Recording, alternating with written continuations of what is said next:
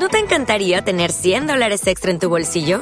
Haz que un experto bilingüe de TurboTax declare tus impuestos para el 31 de marzo y obtén 100 dólares de vuelta al instante.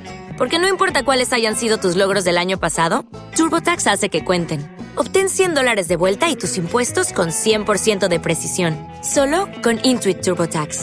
Debes declarar para el 31 de marzo. Crédito solo aplicable al costo de la presentación federal con TurboTax Full Service. Oferta sujeta a cambios o cancelación en cualquier momento.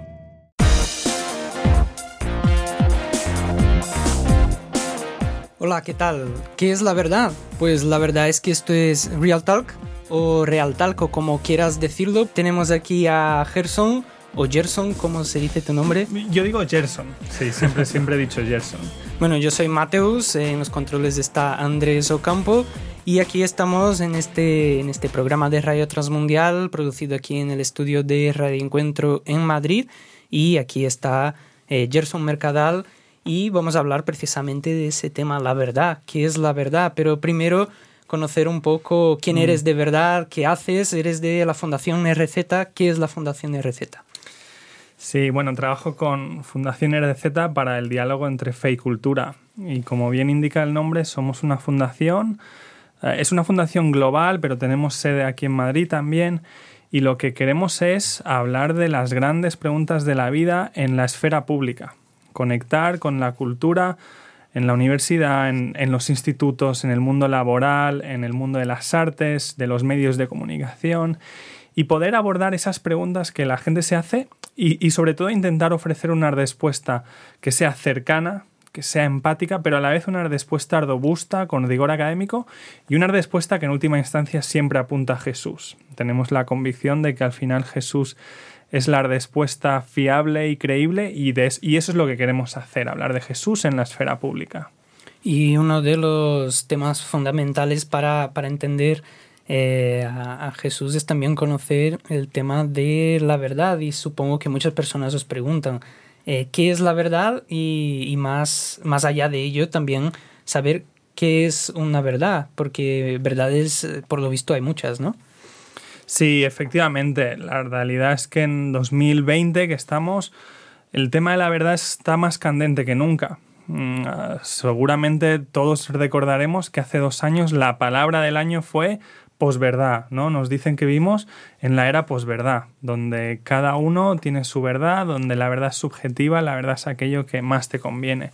Así que sin duda tienes razón, Mateus, es un tema que sale una, una y otra vez en conversaciones, en preguntas, sobre todo cuando estás hablando de Dios, de religión, de la fe, cómo puedes hablar de verdad, ¿no? Aunque personalmente creo que lo de la posverdad afecta muchas cosas, creo que afecta, creo que, que estamos viendo las consecuencias de esta quizá posible pérdida de verdad, o al menos ese intento en la política, en cuestiones sociales, en las relaciones personales, etcétera, etcétera. Muchas personas tienen diferentes definiciones eh, hay algunos que también defienden que en realidad no hay una verdad absoluta, sino que cada uno tiene su verdad y todos tenemos, digamos que un consenso para no destruirnos al más puro estilo mm. eh, Battle Royale de, estas, de estos videojuegos ahora de moda. Eh, y, y, que no lo hacemos porque tenemos ese consenso, pero que en realidad no hay una verdad absoluta. ¿Cómo definirías tú qué es la verdad? Mm, sí, es muy buena pregunta. Y de hecho, la manera en la que me la planteas me recuerda una historia que nos ayuda mucho a pensar sobre el tema. Es, una historia muy conocida, seguramente algunos de los oyentes ya la recordarán. Es la historia de, del elefante y los hombres ciegos. Nos cuenta este relato, es, es una fábula, ¿no? Nos cuenta esta historia que había tres hombres ciegos que tenían delante un elefante pero ellos no saben lo que es porque son ciegos. Entonces intentan adivinar lo que es y cada uno de ellos pues está palpando una parte del elefante, ¿no? Entonces uno de ellos toca el costado del elefante y dice, chicos, esto es un muro lo que tenemos delante. Pero el otro está abrazando una de las piernas dice, no, no, no es un muro, es un tronco de un árbol. Y mientras otro diferente está tirando de la cola del elefante y dice, no, no, es una cuerda. ¿no? Y cada uno pues tiene una visión distinta. Es eh, un poco la moraleja que nos intentan decir o dar o vender con esta historia es que como, como indicabas, ¿no? Pues que no, hay una, que no hay una verdad. Cada uno tenemos nuestra propia visión de la realidad. Y la gente concluye, dice, pues nosotros somos un poco como estos hombres, somos personas ciegas en medio de un vasto universo, no existe tal cosa como la verdad, ¿no? ¿Por qué debería creerte? Esta es un poco la acusación típica del, del siglo XXI. Lo que dices, cada uno tenemos nuestra verdad, ¿no? Recuerdo una cita de un programa de Netflix, ese programa que se llama Trece razones, fue muy conocido. Y hay un momento en el que uno de los personajes dice, porque uno de los personajes cuenta algo, ¿no? Y otro dice, no, pero eso no es la verdad. Y otro responde, no, no, pero es su verdad, ¿no? Como indicando un poco lo que estamos diciendo. Claro, la historia del elefante y los hombres ciegos suena, suena bien y muchas veces las cosas que suenan bien pues las aceptamos casi sin analizarlas, pero la realidad es que si la analizas hay varios problemas, ¿no? Y quizá hoy no vamos a extendernos sobre la historia. Uno de los problemas es la pregunta de, a ver, mm, ¿quién es la persona que cuenta la historia? Porque nos cuenta que hay tres hombres ciegos, pero el narrador sí que puede ver, sí que puede ver que es un elefante, ¿no? Y eso ya creo que vale la pena cuestionarlo. ¿Quién es esta figura que puede verlo todo? Es un poco esta arrogancia del, relativismo, que nos dice todo es relativo menos lo que yo os estoy diciendo. Y se supone que tienes que aceptarlo, ¿no? pero el otro problema que sí que creo que es muy relevante para lo que estamos hablando, y ya me, ya me acerco a tu pregunta, Mateus, es el hecho de que, claro, la gente dice, cuenta esta historia, ¿no? Y dice, eh, ¿ves? Mm, aunque lo intenten, todos tienen perspectivas diferentes. No pueden decir lo que tienen delante, la verdad absoluta no existe. Esta es la moraleja que la gente intenta contar con esta historia. Pero en realidad, si, si lo piensas, en la historia sí que hay una verdad. Hay un elefante. Aunque ninguno de los tres lo sepa, sí que hay una respuesta correcta. Y eso me lleva quizá pues a la definición que la mayoría, no todos, pero la mayoría de personas, tanto académicamente como en la vida cotidiana, utilizamos para la verdad, que es aquello que se corresponde con la realidad. Ya sea que tú lo sepas o no. Es decir, si yo digo que hoy es miércoles, pues si se corresponde con la realidad, hoy es miércoles. O quizá un ejemplo más claro, si yo digo que 2 y 2 son 4, pues si eso se corresponde con la realidad, es verdad y, esto es algo muy importante para, la conversación que estamos teniendo sobre, sobre la posverdad, ¿no? Porque claro, yo entiendo, yo entiendo que es cómo hemos llegado hasta aquí. Yo entiendo cómo hemos llegado hasta este momento de sospecha sobre cualquier persona que diga yo tengo la verdad. Pero me parece que la solución que hemos intentado tomar de decir cada uno tiene su verdad, al final creo que causa más problemas de los que soluciona. Ah, y si te parece bien, podemos hablar un poco de, esto, ¿no? De todo lo que implica la posverdad y de los problemas que pueda tener. en primer lugar, a mí me parece que aunque la gente hable de posverdad, aunque la gente utilice esta idea de que, bueno, la verdad es subjetiva, con las cosas importantes de la vida sí que queremos verdad con, nuestros deseos, con nuestros anhelos, con nuestras ilusiones, con las cosas que de verdad nos importan, todos vivimos como que la verdad sí existe. Claro, esto de posverdad, como digo, ¿no? Yo entiendo que es una idea muy cómoda. Es muy cómodo pensar que nadie me puede decir que en última instancia las cosas son distintas de las que yo quiero. Es muy cómodo pero no, no nos han contado como sociedad que, lo, que esto de la posverdad solo, solo funciona en un mundo sin puntos de referencia. Solo tú decías, ¿no? Como un Battle Royale. Al final, si quitamos la, la, verdad, se convertiría en, en, la supervivencia del más fuerte.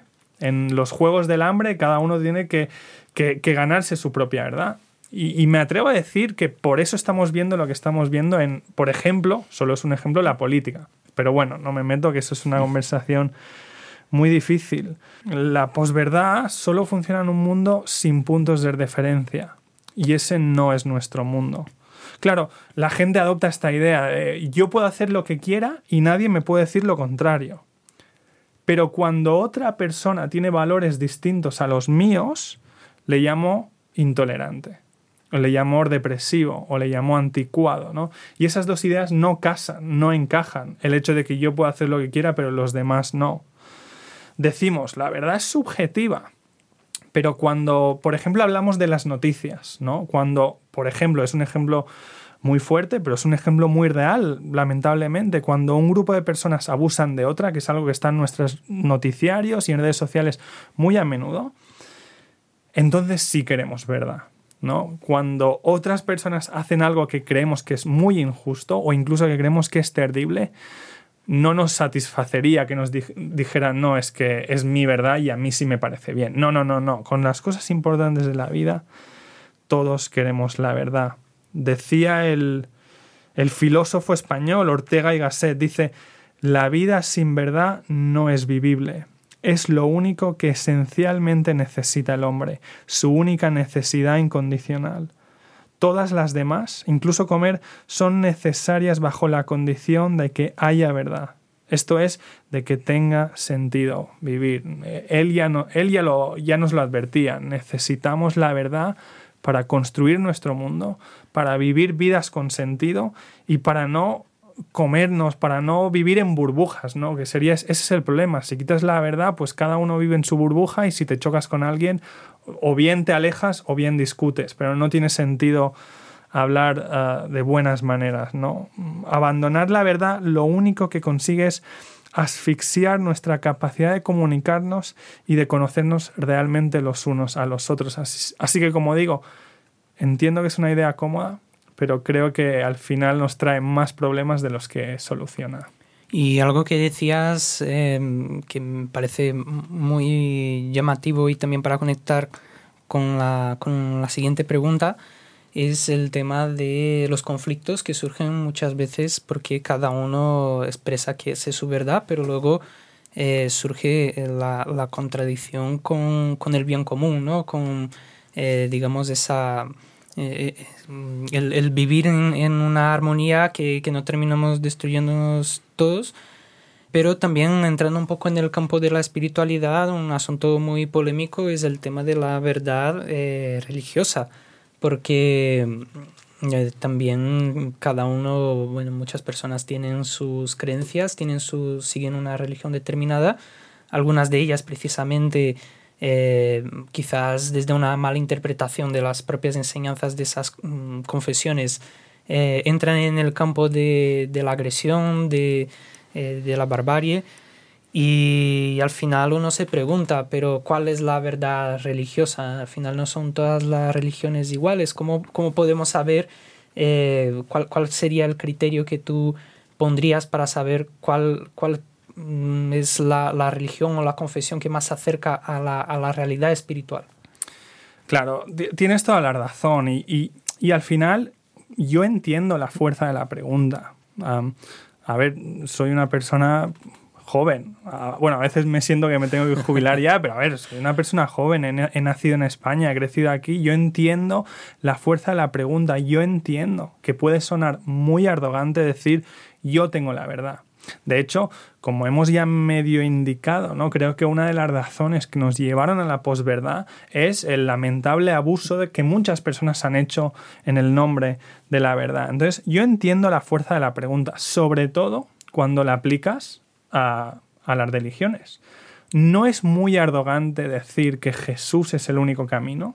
Yo entiendo la fuerza de la pregunta es una pregunta que se hacen las personas no creyentes, pero también es una pregunta que los creyentes tenemos que hacernos, porque si no, no vamos a tener convicciones claras. Claro, lo primero que yo diría ahí es que por naturaleza, por su propia definición, aquello que es verdad excluye todo lo demás. Antes he dado un ejemplo, ¿no? Si yo digo que hoy es miércoles, aunque no lo diga, estoy excluyendo directamente que hoy no es jueves y que hoy no es martes. Y eso no es arrogante, es la naturaleza de la verdad. De hecho, imagínate que yo me hubiese confundido de día y me hubiese quedado dormido. Y mi esposa viene y me, y me despierta. Gerson, oye, que tienes que ir a la radio, que te has quedado dormido, que hoy es miércoles. Sería muy raro que yo le dijera, oye, no es muy arrogante que me digas que hoy es miércoles y mi verdad es que hoy es... No tiene sentido. La, la verdad no es que sea arrogante, es que por naturaleza excluye las alternativas.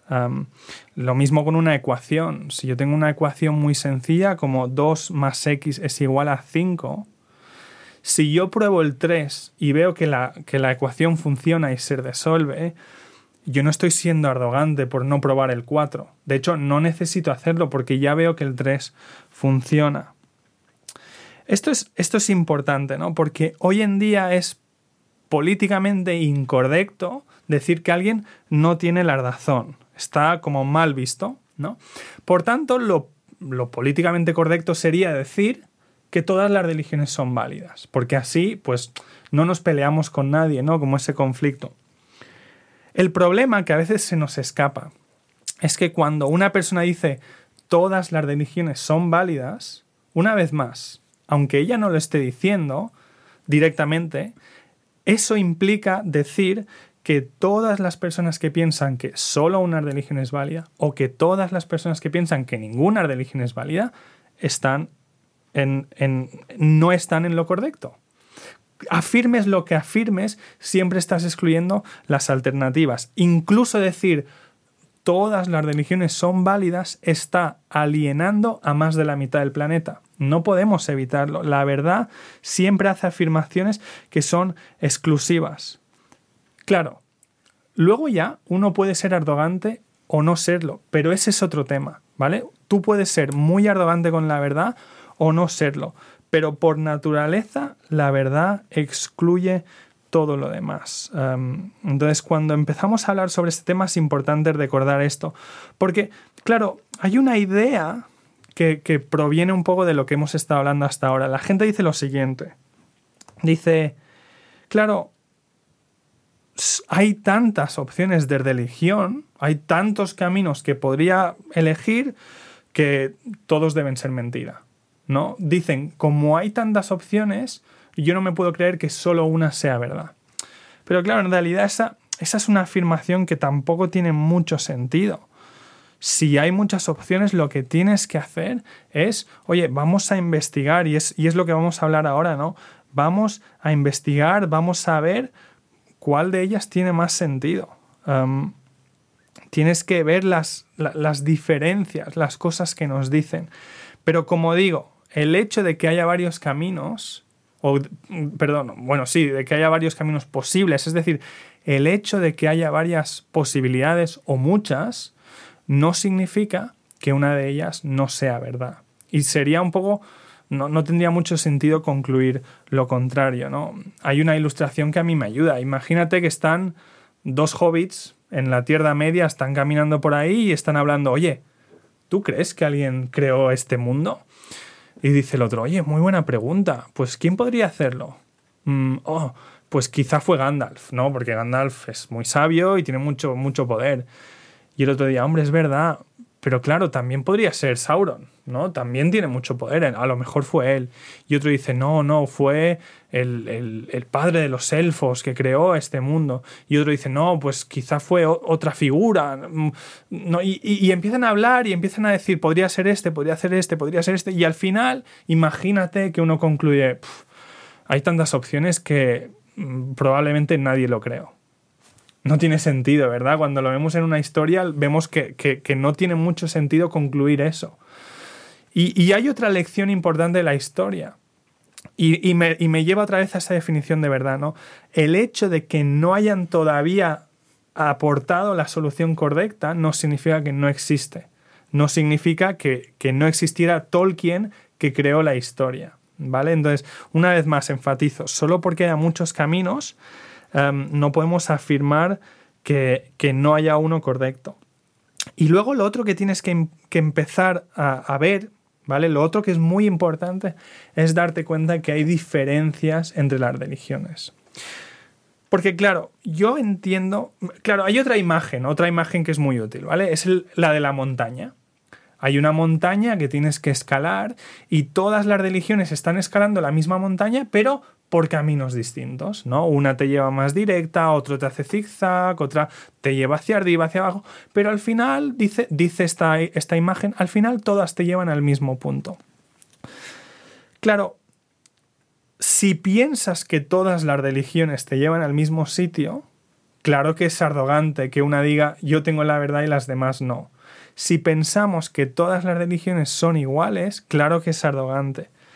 Entonces, cuando hablamos de caminos para llegar a Dios, es, es esencial ver que no nos llevan al mismo sitio, que hay diferencias fundamentales entre las religiones, que aunque a veces pueda parecer que tienen alguna similitud superficialmente, en el núcleo, en lo importante, son totalmente distintas, nos llevan a lugares distintos. Entonces tienes que examinar eso. No, no son compatibles, nos llevan a lugares distintos, por tanto no pueden ser verdad todas a la vez. Los budistas nos dicen que no hay un Dios, no hay un Dios personal. Los hinduistas dicen que bueno, hay un Dios que se revela en millones y millones y millones de expresiones. El cristianismo o el judaísmo o el islam nos dicen no, no, solo hay un Dios. Estas, estas distintas damas no pueden ser verdad a la vez. Es imposible, porque como ya hemos visto, la verdad excluye lo distinto, ¿no?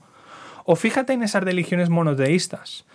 El cristianismo se fundamenta en la idea de que Jesús es Dios. Pero el judaísmo nos dice que no, que Jesús no fue Dios. Y el Islam nos dice que no.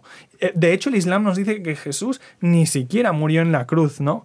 Eh, que Jesús fue un profeta más. Entonces, una vez más, estas cosas no pueden ser verdad a la vez. O Jesús fue quien dijo ser, o no lo fue.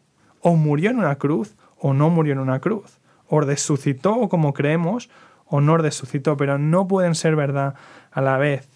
No todos los caminos son válidos.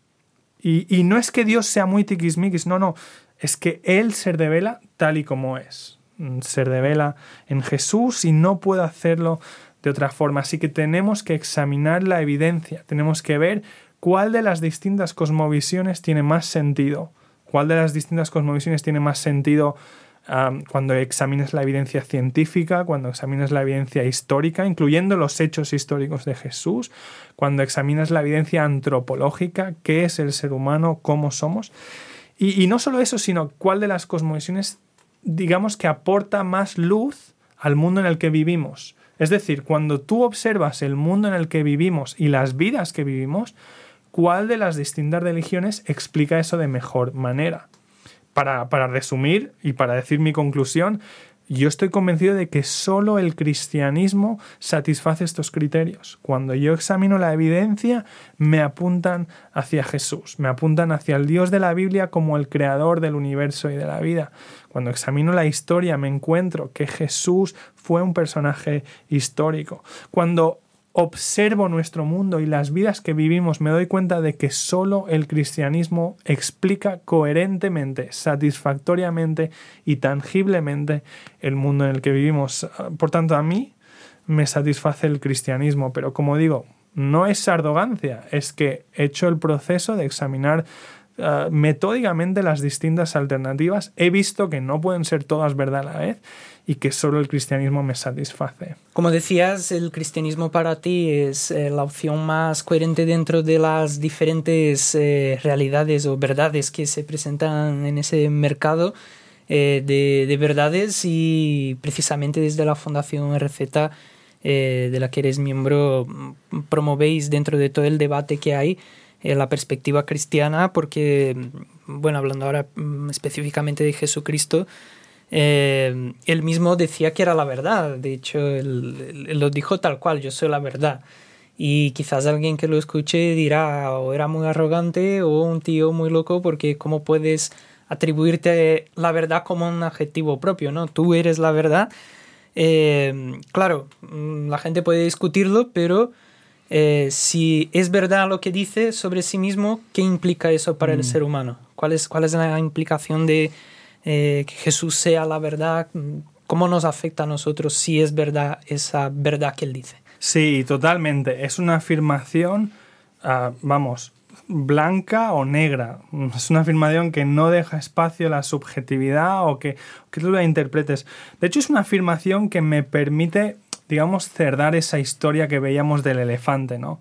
Porque esa historia nos decía que, que, no somos capaces de, de, ver cómo es la realidad última. Y creo que también, pues yo como cristiano tengo que admitir, porque sería arrogante que no lo hiciera, yo tengo que admitir que yo por mí mismo, como persona, como ser humano, tampoco soy capaz de yo descubrir cuál es la realidad última del universo, porque el universo es muy complicado, porque hay cosas que no podemos llegar a observar y porque al final los aspectos metafísicos del universo, es decir, aquello que va más allá de lo que podemos observar científicamente, pues se nos escapa, ¿no? Sería muy arrogante que yo dijera, yo he alcanzado la verdad y todos los demás no. No, no, no, eso no es lo que estoy diciendo. Imagina por un segundo que esos hombres ciegos están ahí palpando, pero de golpe el elefante habla y dice, chicos, vosotros no vais a adivinar quién soy, yo os lo voy a decir, yo me voy a revelar, ¿no? De alguna forma, lo que vemos en Jesús es eso. A ver, me explico, no hay ningún elefante divino, todo esto es una metáfora, ¿vale? Es una, es una analogía. Pero lo que la Biblia nos dice es que nosotros no éramos capaces por nosotros mismos de averiguar quién es Dios, así que Él se revela a nosotros. En Jesús vemos la revelación de Dios. Y por eso yo puedo tener confianza en Él, porque no se trata de una verdad que yo he averiguado, porque al final yo, yo puedo fallar, sino que se trata de que Dios mismo se revela a nosotros. Hablábamos de la montaña, de subir la montaña de mil maneras, pero es que en el cristianismo, la cual yo creo que es la verdad, no hay montaña. No podemos escalar a Dios. Él se revela a nosotros. Él viene a nosotros. Y como bien dices, dice, yo soy la verdad. Yo soy la verdad. Es, es una afirmación increíble. Yo entiendo, y ya lo he dicho un par de veces, yo entiendo que a veces nos dé miedo la verdad, porque lamentablemente hay personas que han abusado de la verdad. Solemos desconfiar de esas personas que, que dicen yo tengo la verdad. Pero imagina por un segundo que esa persona que te dice yo soy la verdad, es una persona absolutamente íntegra, es una persona honesta, es una persona que te ama profundamente. Es una persona de la que te puedes fiar. Jesús es la persona más genuina y atractiva posible. Él da su vida por nosotros, en la realidad, en el centro del espacio. Él paga el precio que teníamos que pagar para que podamos conocer la verdad. Y, fíjate, Jesús no dice, mirad, esto es la verdad. Jesús no dice, mirad, os traigo la verdad. No, no, dice, yo soy la verdad. Nos está diciendo que es en Él donde encontramos el fundamento para entender todo el universo, toda nuestra vida, que es en Él donde vamos a encontrar el camino que nos va a llevar a esas cosas que buscamos y nos promete que la verdad nos hará libres. Dice que en Él encontramos la verdad y que en esa verdad encontramos libertad. Como bien decías, Mateos, esas palabras, yo soy la verdad, es una afirmación que de primeras puede sonar arrogante. Pero si lo piensas bien, solo es arrogante si es mentira. Si es verdad, si la invitación de Jesús es verdad, es realidad, esas palabras no son arrogantes para nada, sino que son la invitación más increíble de la historia. La verdad no siempre es cómoda. Pero cuando la verdad viene de la mano del Creador del universo, que tanto nos amó, que murió por nosotros en una cruz, es la mejor verdad posible. Echa fuera todo ese miedo que teníamos. Es el mejor amor posible. Y el verdadero amor Echa fuera el miedo, echa fuera la ansiedad. Cuando alguien te conoce de verdad y a la vez te ama de verdad y tú lo sabes, eso hace que, el miedo desaparezca. Y, y el miedo es una de las cosas que está plagando nuestro mundo, pero en Jesús encontramos la verdad y encontramos libertad. ¿Quién no querría esa verdad? Pues muchas gracias, eh, Gerson, por eh, este tiempo hablando de la verdad. La verdad es que ha sido bastante bueno y la verdad es que llegamos al final y esperamos que todos los que nos hayan escuchado y visto también, eh, pues les haya ayudado a reflexionar un poco Y claro, cualquier pregunta, cualquier duda, pues pueden contactarnos en las redes sociales. Ya saben que estamos en diferentes plataformas de podcast, también eh, YouTube, en, también en Facebook. Y bueno, aquí seguiremos eh, hablando de otros temas más. Muchas gracias, Gerson. Un placer. Y aquí nos quedamos. Yo soy Mateus, Andrés Ocampo en los controles. Aquí nos quedamos con Real Talk. Hey, todavía no te vayas. Soy Andrés Ocampo, el de los controles. Síguenos en las redes sociales, busca Esto es Real Talk y allí estaremos. También tenemos el WhatsApp 601-203-265 con el prefijo más 34 de fuera de España. Esto es Real Talk. Hasta la próxima.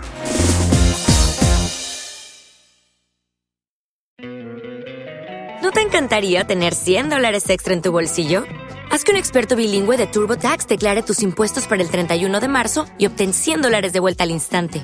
Porque no importa cuáles hayan sido tus logros del año pasado, TurboTax hace que cuenten. Obtén 100 dólares de vuelta y tus impuestos con 100% de precisión, solo con Intuit TurboTax. Debes declarar para el 31 de marzo. Crédito solo aplicable al costo de la presentación federal con TurboTax Full Service. Oferta sujeta a cambios o cancelación en cualquier momento.